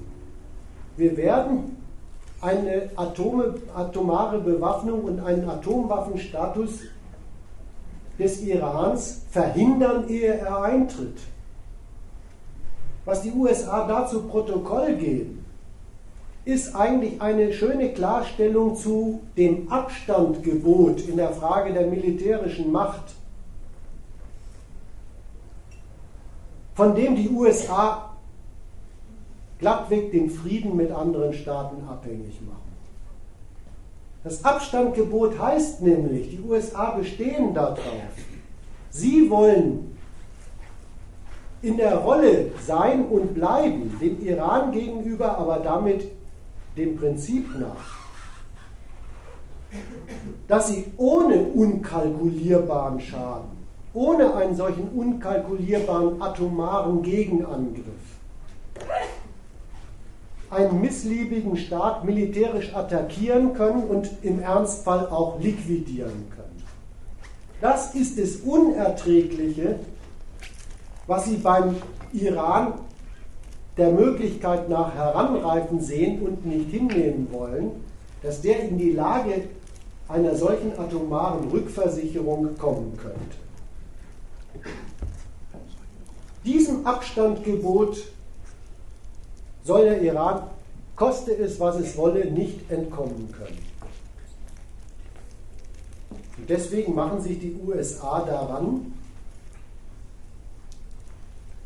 vor dem, dass der Iran die Bombe hat, sich darum zu bemühen, die Fähigkeit zur Bombe zu unterbinden. Was die amerikanische Diplomatie da durchzieht, das ist in gewisser Weise die, die Umkehrung der alten Vertragslogik dieses Atomwaffensperrvertrags. Die Vertragslogik oder dieses völkerrechtliche Konstrukt, das da damals gemacht war, das, das, das hat eigentlich folgende Logik gehabt. Mit dem Verzicht auf Atomwaffen kauft sich ein Staat das Recht auf Nutzung der atomaren Technologie. Das ist was sehr Vertragsmäßiges, das ist richtig so eine Art äh, Do und Des. Ja, man, verkauft, man kauft sich mit dem Verzicht auf die Waffen das Recht auf Nutzung der Atomtechnologie. Ja, man kauft sich sogar, da haben diese Deutschen, der Willy Brandt zum Beispiel, bis an die Grenze der Verstimmung, mal höflich gesprochen, mit den Vereinigten Staaten drum gerungen. Man kauft sich sogar so etwas wie die Pflicht der atomar bewaffneten Staaten ein, einen beim Entwickeln einer nationalen Atomtechnologie zu unterstützen und zu beliefern. Was die USA da jetzt am Iran durchziehen, ist glattweg die Umkehrung dieser Logik. Sie verlangen vom Iran den Beweis, dass es sein Atomprogramm nicht militärisch nutzen kann. Dass es ein Atomprogramm nur derart betreibt, das nicht militärisch nutzbar ist. Und das ist ein Beweis, man denke an das, was ich oben gesagt habe, die argumentieren da eigentlich mit der Wahrheit über Atomprogramme. Das ist ein Beweis, den ein Staat jedenfalls national nicht erbringen kann. Das ist aber ein Beweis, der dem Iran da abverlangt wird, der nimmt an diesem Staat vorweg, worauf die USA überhaupt in der Atomfrage in der Staatenwelt heraus, hinaus wollen. Die wollen auf ein amerikanisches Regime über die nationalen Fähigkeiten der Staaten in der Atomtechnologie hinaus und nicht nur über deren Verwendung. Die ziehen am Fall Iran sowieso gegen diesen Staat, der hat damit seine Feindschaft, dass er sich dem nicht beugt. Die ziehen da ein neues Prinzip neuer weltweiter Atomkontrolle durch. Zivile Atommacht soll es nur für Staaten geben, die in dieser Frage zuverlässig abhängig sind von den Kontrolleuren in Amerika. Und das soll nicht nur im Willen dieser Staaten durch Zusicherung, durch Versprechen verankert sein, das wäre ja beim Iran im Willen dieses Staates versichert. Also der Mullah schwört immer heilige Eide auf den Allah, dass der mit Atombomben unverträglich sei. Sondern das soll wirklich praktisch in den atomtechnischen Fähigkeiten, in der Dosierung von denen in der Nation implantiert sein.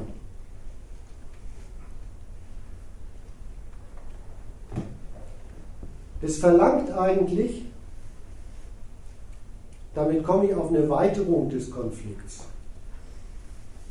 so etwas wie ein Atomlieferantenkartell unter US-Hoheit, sodass die Lieferanten definieren, was die Have-Nots als Kunden überhaupt können mit dem, was sie geliefert Das verlangt das und das bezwecken die USA auch. Und damit ist die Weiterung in der Welt. Ein, ein solches Lieferantenkartell in der Atomfrage, das ist ein wüster Antrag an alle Atomstaaten auf der Welt. Also schon wieder an solche Mächte, Partner sowieso, Frankreich, Großbritannien, Deutschland, aber auch an solche Mächte wie Russland und China. Der Antrag an die, sich zum Helfershelfer eines solchen amerikanischen Lieferantenkartells in der Atomfrage über die Staatenwelt zu machen. Das ist das, was der Obama als verantwortungsvolle Rolle von Atommächten den Russen und den Chinesen anträgt. Und da trifft er sogar einen Punkt,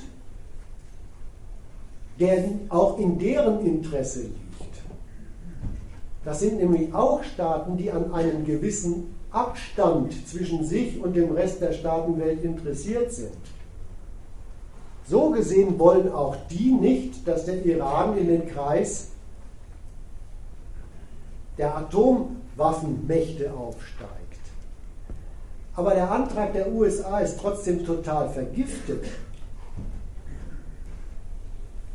weil das Lieferantenkartell unter den USA ja verlangt, dass Russland und China und solche Mächte überhaupt jede alternative Lieferantenkalkulation mit ihren Kundenstaaten aufgeben. Also, dass sie ihre atomare Großmacht aufgehen lassen in einer Dienstleistungsfunktion des US-Regimes in der Atomfrage über die Staatenwelt. Das alles geht neben der fertigen Feindschaft gegen den Iran in die amerikanische Affäre Iran ein, soll dort mit durchgefochten werden an diesem Staat und natürlich auf Kosten dieses Staates. Deswegen komme ich zu meinem dritten Punkt, wie machen das? Wie, wie betreiben eigentlich die USA dieses schon ziemlich weitreichende imperialistische Ansinnen?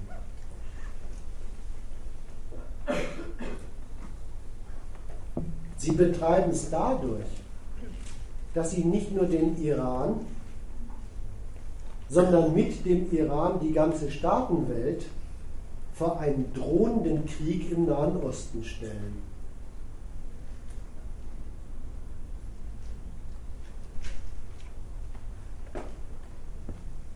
Und sorgsam darauf achten, dass die USA die Drohung mit dem Krieg und die Eskalationsstufen zu diesem Krieg immer unter Kontrolle ihrer Führungsmacht behalten. Und, und so schaffen sie da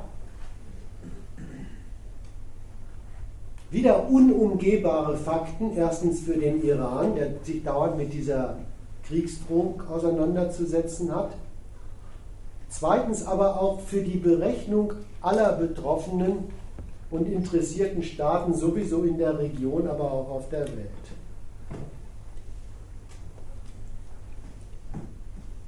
Wie die USA da vorgehen, das ist schon bemerkenswert.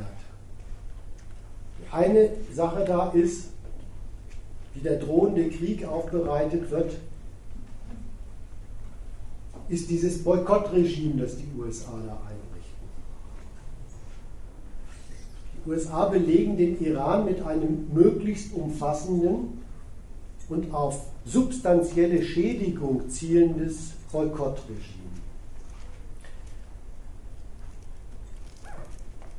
Und erpressen die Staatenwelt zum Mitmachen bei diesem Boykottregime. Mit einer sehr wirkungsvollen Drohung. Die drohen der Staatenwelt an, dass wer noch Geschäfte des inkriminierten Typs mit Iran macht, der muss damit rechnen, dass er auf dem unverzichtbaren US-Markt sanktioniert wird.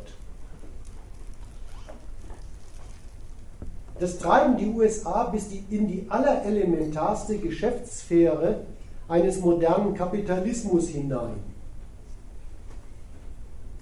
in die Sphäre hinein, auf die ein nationaler Kapitalismus heute wirklich nicht verzichten kann und wo er vor allen Dingen auf den Standort Amerika nicht verzichten kann, nämlich die Finanzsphäre.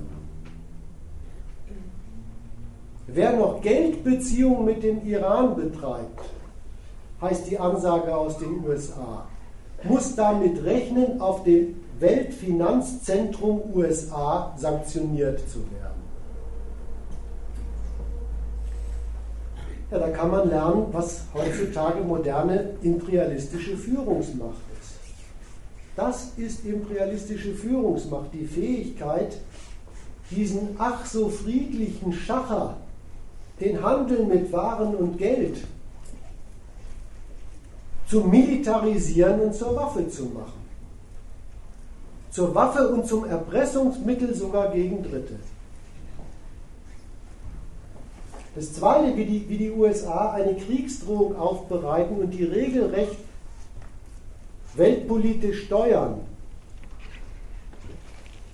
Das ist diese neuartige Kombination von eben diesem vormilitärischen Boykott und regelrecht kriegerischen Angriffen, aber unterhalb dessen, dass man einen Krieg führte.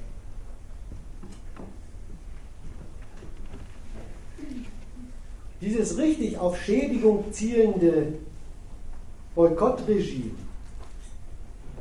zwingt den Iran oder will jedenfalls den Iran dauernd in einen Kampf um seine innere Souveränität als Dauerprogramm hinein nötigen. Dauernd die Schäden reparieren, die da gerissen werden. Und allein das ist schon eine Maßnahme, die wirkt über den Iran hinaus und soll auch über den Iran hinaus wirken. Es zeigt, so ergeht es Staaten, die sich in der Staatenwelt eben nicht in die US-Ordnung beugen. Das Zweite aber ist, und da hat der Obama gewisse Fortschritte und Modernisierungen an den Tag gelegt, es gibt nicht geheime, sondern ganz offene statt geheime, regelrechte Kriegsakte von USA und Israel gegen den Iran auf dessen Territorium.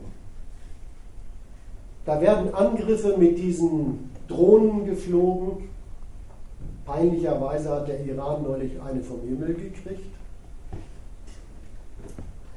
Da wird ein Cyberkrieg geführt. Seither hat übrigens die NATO den Auftrag, in dieser Frage überlegen zu sein, bei Angriff und Verteidigung. Also das war dieses Stuxnet und jetzt ist wieder ein unterwegs, immerhin, immerhin ein, ein Virus, der atomare Anreicherungsanlagen über Eingriff in die elektronische Steuerung zum Selbstmord zwingen soll, zum technologischen Selbstmord zwingen soll. Also so ein Cyberkrieg wird dort geführt.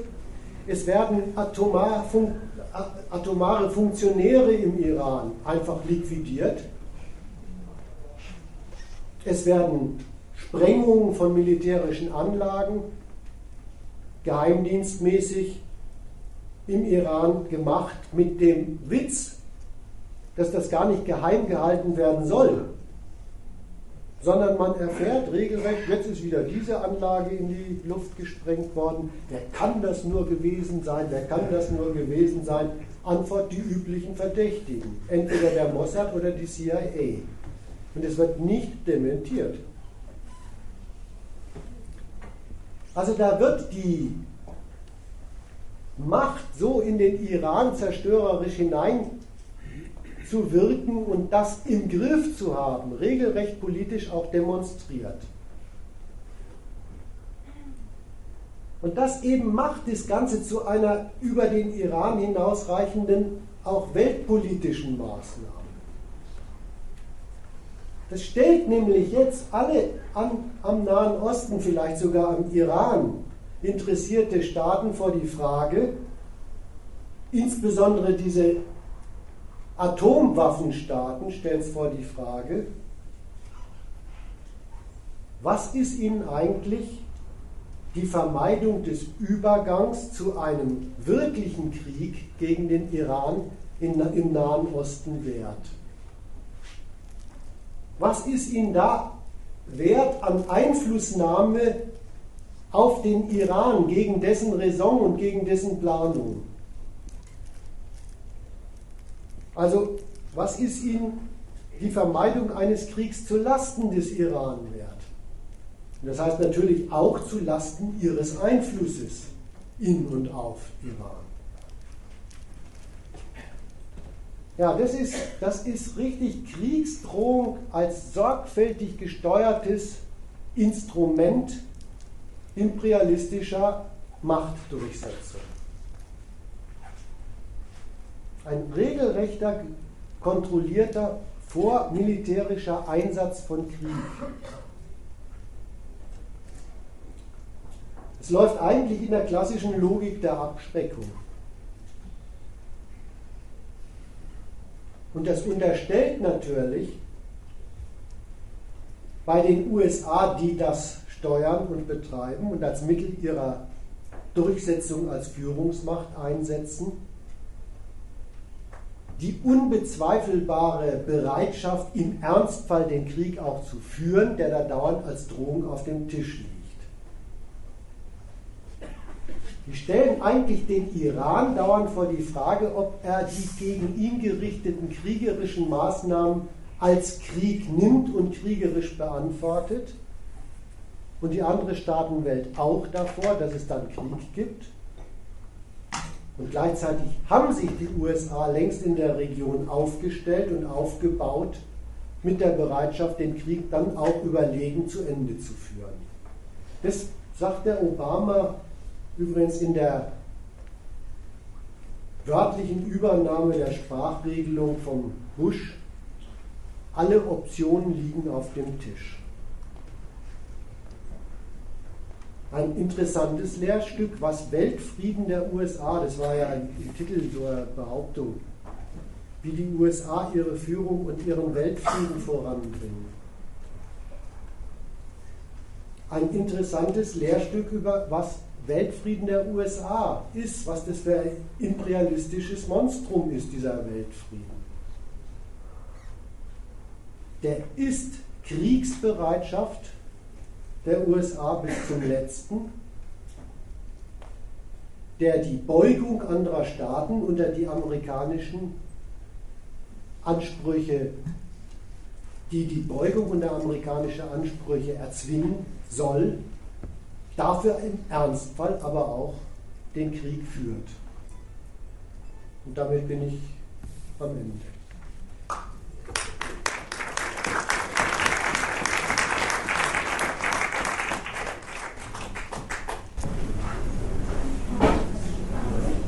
Mir ist eine Sache noch nicht klar, dass du gesagt hast, dass man die neue Methode am Fall Syrien studieren könnte.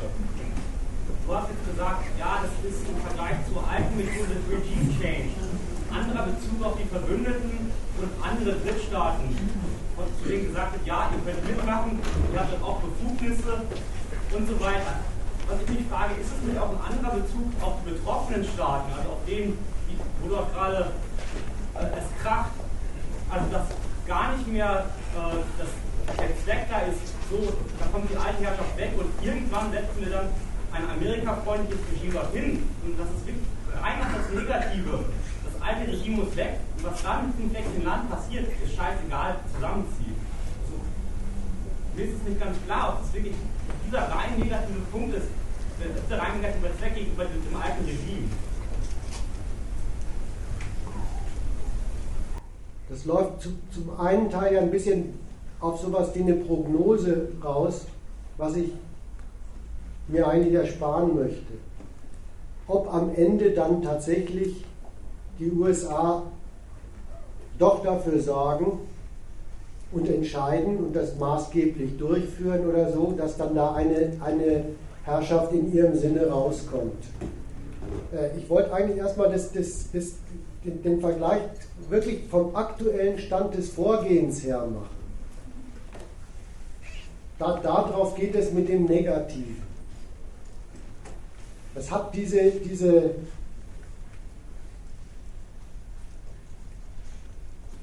machttechnologisch coole Vorgehensweise an sich. Die Unumgehbarkeit der amerikanischen Macht dem betroffenen Staat dadurch vorzuführen dass es ihm in der Machtfrage, aber auch in der diplomatischen Anerkennungsfrage gegen Amerika einfach nicht gelingen kann, sich als Staat zu behaupten. Und da haben die offenbar tierisch eiserne Nerven, diese Amis. Das können die über Jahre hinziehen.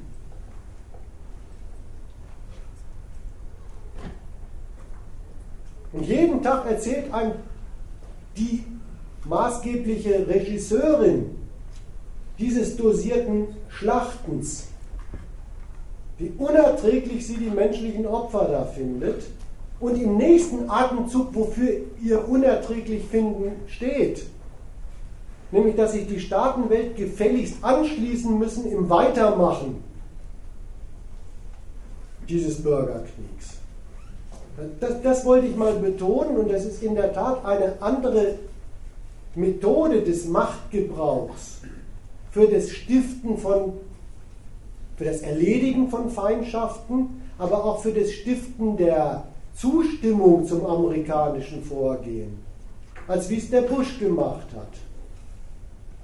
Der, der, der, Bush hat, hat gesagt, äh, Afghanistan ist nicht so hinnehmbar, da muss ein, ein Terror-Taliban-Regime weg und ein Leuchtturm der Demokratie, hat er ernstlich gesagt, hin.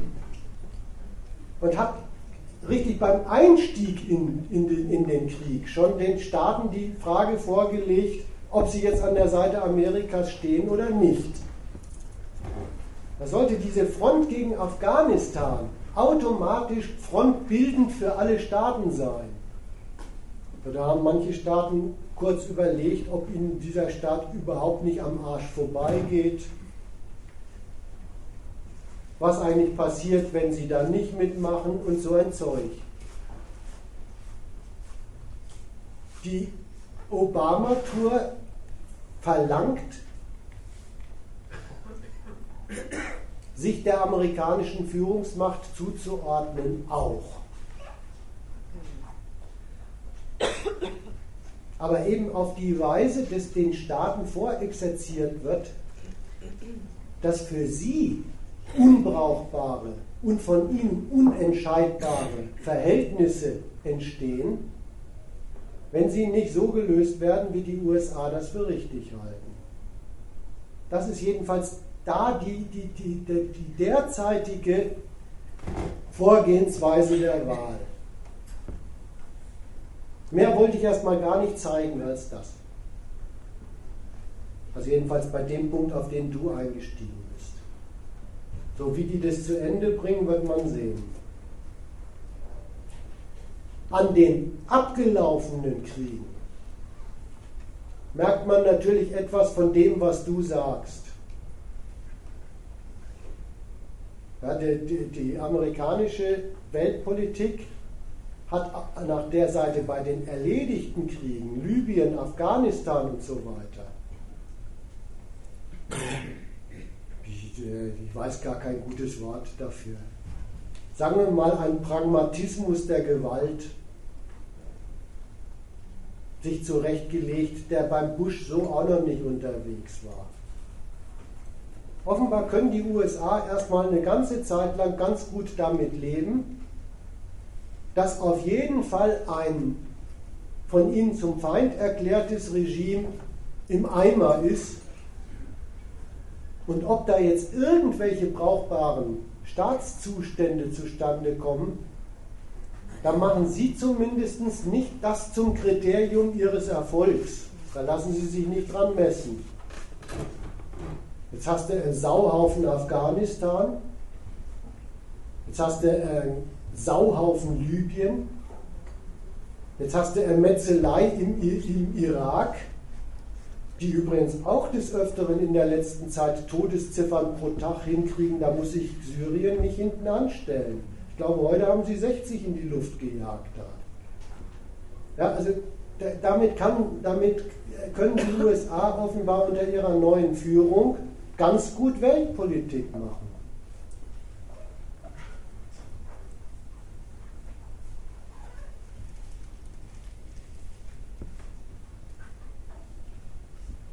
Aber da kommen wir in ein anderes Thema rein, was die mittlerweile für Vorgehensweisen alles ähm, praktizieren, um in Staaten das zu erledigen, oder sagen wir mal, sogar die Redeweise in Staaten das zu erledigen, was sie meinen, was da zu erledigen ist, ist, ist äh, gar nicht richtig. In Gegenden.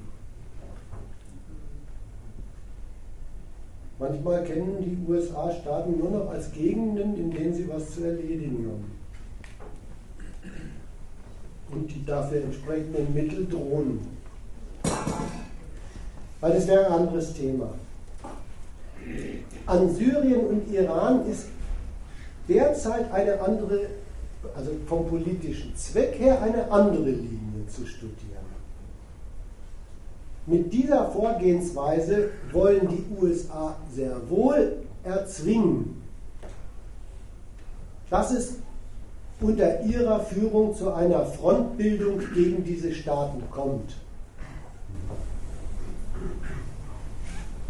Ja, zu der europäischen äh, Frontbildung dann noch eine Frage. Lass mich nochmal eben zu, dem, zu der Frage was sagen vorher.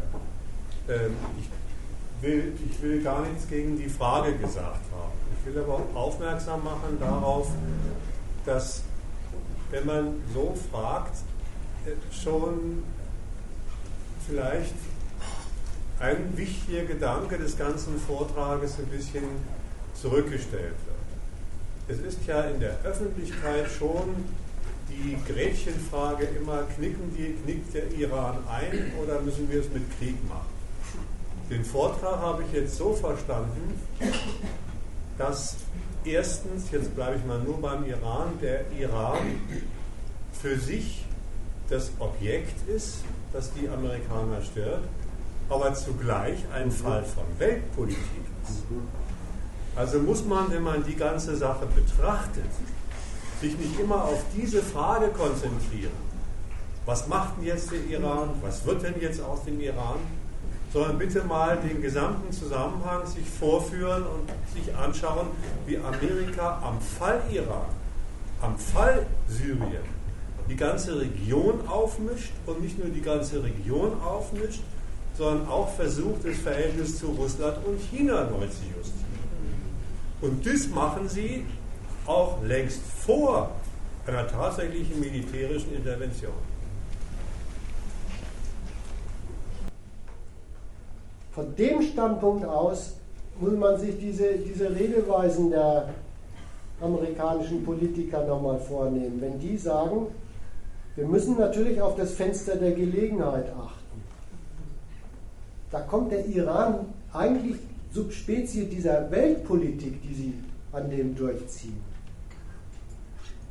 nur noch mit einer roten Linie vor.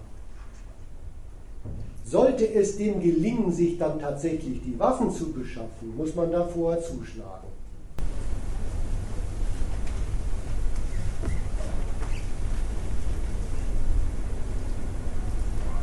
Ja.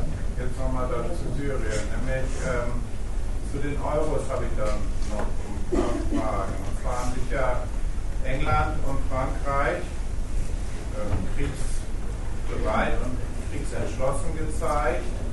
Äh, Deutschland hingegen, die machen ja sämtliche Facetten der Kriegshetze und auch der, der praktischen, diplomatischen und wirtschaftlichen Schädigung Syriens mit, also sind ja auch dann entsprechend in der UNO aktiv, dort Resolutionsentwürfe zu unterstützen, die, die als Hebel für einen äh, Kriegseinsatz dienen im diplomatischen Sinne, äh, bekunden aber gleichzeitig, dass sie äh, gegen eine militärische Intervention in Syrien sind. Äh, spätestens das kriege ich nicht zusammen. Das mit England und Frankreich habe ich mir halt erklärt, dass das äh, sowieso Mächte sind, die auf Gelegenheiten warten, äh, eine eigenständige Weltordnungsrolle dort auch praktisch nochmal mit in die eigenen Hände zu nehmen, wie in Libyen auch. Und sich da insofern dann in dem amerikanischen Kriegsprogramm äh, ja, als unersetzliche Alliierte mit einer gewissen autonomen Rolle da nützlich zu machen. So, aber die deutsche Position, die ist ja, die ist ja ziemlich schleierhaft eigentlich, oder ist das so eine Art gespielte Doppel Doppelzüngigkeit? Wieso eigentlich gespielt? also erstmal noch zu Großbritannien und Frankreich. Das, was das Anliegen dieser Staaten ist, das halte ich für halbwegs richtig charakterisiert bei dir. Ja, denen kommt es darauf an, in solchen weltpolitischen Affären sich als auch solche Mächte, die solche Gewaltaffären maßgeblich entscheiden und durchziehen, zu positionieren und durchzusetzen und das als Alliierte der USA. Das stimmt. Äh, wenn du es jetzt aber eng auf den, auf den Fall Syrien beziehst, würde ich es konkret ein bisschen anders fassen, als wie du sagst. Ich halte diese Ansagen von Hollande, man müsste da vielleicht Krieg führen, für eine diplomatisch-politische Machenschaft in der Art und Weise, wie Syrien fertig gemacht wird und wie der Fall weltpolitisch aufbereitet wird und nicht für ganz dasselbe wie bis sich anmelden als Partei, die militärisch diesen Krieg wirklich führen will. Dafür spricht das Vorgehen derzeit nicht. Es ist anders als bei Libyen. Also auch die kalkulieren in der Frage mit einem Fall, der ein bisschen ernsthafter berechnet sein will, als man meinte, im Fall Libyen rechnen zu können. Und schon der Fall Libyen war militärisch für Frankreich und Großbritannien keine unproblematische Nummer. So, wenn, wenn man es aber mal so nimmt, Frankreich mit seinem neuen Präsidenten, Großbritannien drängelt sich vor als Macht, die auch dafür sorgen, zu sagen, diesen Machtkampf in Syrien, den, den kann man doch nicht mit Eindämmung erledigen. Der muss mit dem Sturz dieses Regimes beendet werden.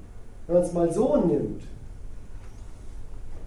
dass das ihr Vordrängeln ist, dann ist die Differenz zu Deutschland nicht so groß, wie du sie machst. Weil du sagst ja selber, in der diplomatischen Beurteilung Syriens gibt der Westerwelle genau dieselbe entschiedene Parteilichkeit. Das gehört durch den Sturz des Assad-Regimes zu Protokoll wie Frankreich und Großbritannien. Dass die sich dann die Fortsetzung aber mit Krieg, übrigens eigentlich sagen die Schweine, geht es nicht so leicht, leisten. Das erkläre ich mir so, dass die deutsche Politik in dieser Affäre da passt doppelzüngig eigentlich ganz gut drauf, immer noch an eine, anderen, an eine andere diplomatische Ecke denkt, die Deutschland bearbeitet. Russland nämlich. Dass, Russ, dass Deutschland dafür eine wichtige Geige spielen könnte. In dieser perfiden amerikanischen Strategie, die Großmacht Russland zu ihrer finalen, verantwortungsbewussten Wahrnehmung ihrer Großmacht in Syrien herbeizuhebeln. Das, glaube ich, denkt man sich in den diplomatischen Etagen Deutschlands. Lass mich noch zwei Ergänzungen dazu machen. Zu dem ersten Punkt Frankreich und Großbritannien. Da würde ich erstmal festhalten, beide erklären an die Adresse Amerikas. Ja, ja wir sind auch zur letzten ja von dir auf den Tisch gelegten Option bereit. Das muss man erstmal sagen. Und dagegen würde ich erstmal sagen, besteht, äh, wenn man den Begriff Sonderrolle nehmen will, die Sonderrolle Deutschlands erstmal darin, dass sie sagen, nein, wir möchten erstmal alle anderen Mittel ausreizen. Da betone ich Sonderrolle und würde deinen Gedanken mit Russland eigentlich so ein bisschen runter, drunter schieben und sagen, nicht, das ist das primäre Kriterium, sondern das Erste ist erstmal wirklich, wir setzen auf andere Mittel und das ist unsere diplomatisch-politische Sonderrolle. Daneben kommt natürlich schon noch der Gedanke an, vielleicht lässt sich da auf diese Art und Weise Sonderrolle auch noch in Bezug auf Russland ausbauen. Ja, da, da bin ich gleich deswegen drauf gekommen, weil was ist denn das Feld der Rolle, ja. wo man da besonders unterwegs ist? Das ist das Ringen der Mächte an der Frage Syrien. Kann sich die deutsche Diplomatie mit ihrer, wie hast du das genannt, Doppelzüngigkeit an dem Fall sogar tatsächlich mehr ausrechnen derzeit und auch noch mehr machen äh, als bei, bei Libyen. Also mir fehlt ein bisschen jetzt das Argument dafür, warum Deutschland sich näher darüber positionieren will in, in dieser Ausmelzen mit Syrien und Iran, dass Sie sagen, man muss erstmal alle anderen Mittel ausreizen, bis hin zu diesem Russland-Argument, äh, dass Sie da auch eine besonders diplomatisches Gewicht äh, vorführen wollen, was ihre weltpolitische Position auch angeht. Aber was ist denn der Grund für den Punkt 1, warum sie nicht so auftreten wie der Hollande das ist ja nicht nur Säbelrasseln und sagen, äh, eigentlich müsste man das mit der Kriegsoption auch etwas ernster übernehmen.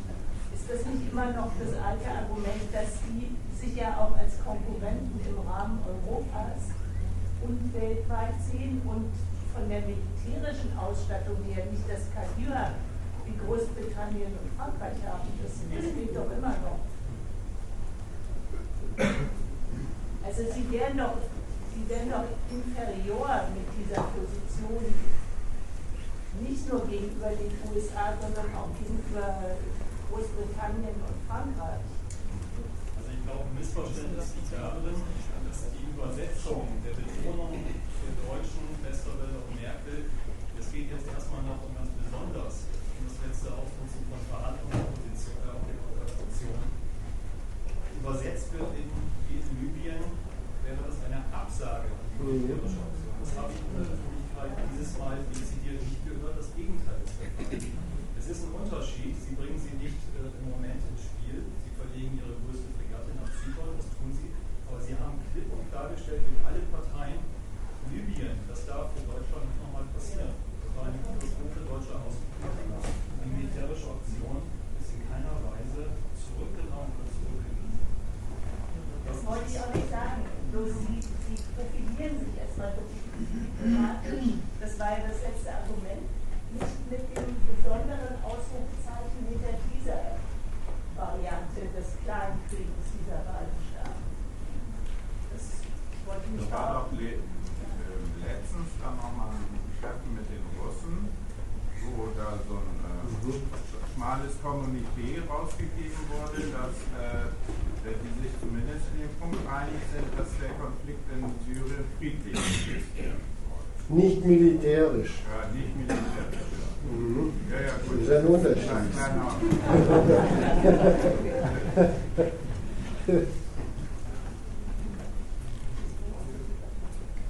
Also das nochmal zu dir, äh, die, die sagen dann schon, dass sie, äh, äh, dass sie das erstmal, ähm, sag ich mal, als ihre Variante in, ähm, haben wollen. Also der Unterschied ist dann das erstmal, das ist ein klarer Unterschied, was aber das jetzt als Schwäche anzusehen. Im Ring darum, wer eigentlich bei der Frage Syrien jetzt entscheidet oder mitentscheidet, das sollte mir nicht ein. Also, Ja, das finde ich auch. Die Amerikaner Ja, ja. Da bringen sie zwei Militärmächte darüber wieder ins Spiel. Frankreich hat es diplomatisch mit diversen Einladungen und Konferenzen erstmal versucht. Das ist jetzt relativ ausgemischt. Die Deutschen bringen sich über die im Moment diplomatische Offensive ins Spiel, halten ihre militärische Verteidigung. Und das meine ich, ist, äh, sind, sind die hinreichenden Argumente, um, das, um, um, zu wieder, um die Behauptung zu widerlegen, die Deutschen würden aus einer Not eine Tugend machen. Nein, das teile ich nicht. Ich meine schon, dass die dass Sonderrolle äh, nicht heißt, wir beschränken uns darauf und was anderes kommt gar nicht in Frage. Das hast du ja ausgeführt. Die sagen, das ist erstmal unsere Sonderrolle, darüber versuchen wir es. Das schließt aber weitergehende Geschichten, wenn, wenn, wenn Syrien und, und Iran die Spuren überhaupt nicht aus. Und das ist ja, kann man auch noch die Liste ergänzen, was sie alles da an der Seite schon vorbereiten.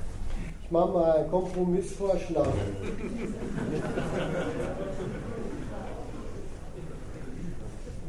Die Deutschen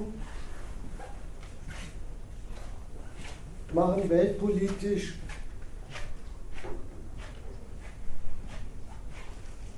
derzeit aus Syrien das, was sie machen können, unter der Bedingung, dass sie von den Amerikanern zum Glück zurzeit nicht direkt vor die Frage gestellt sind, beteiligt ihr euch militärisch.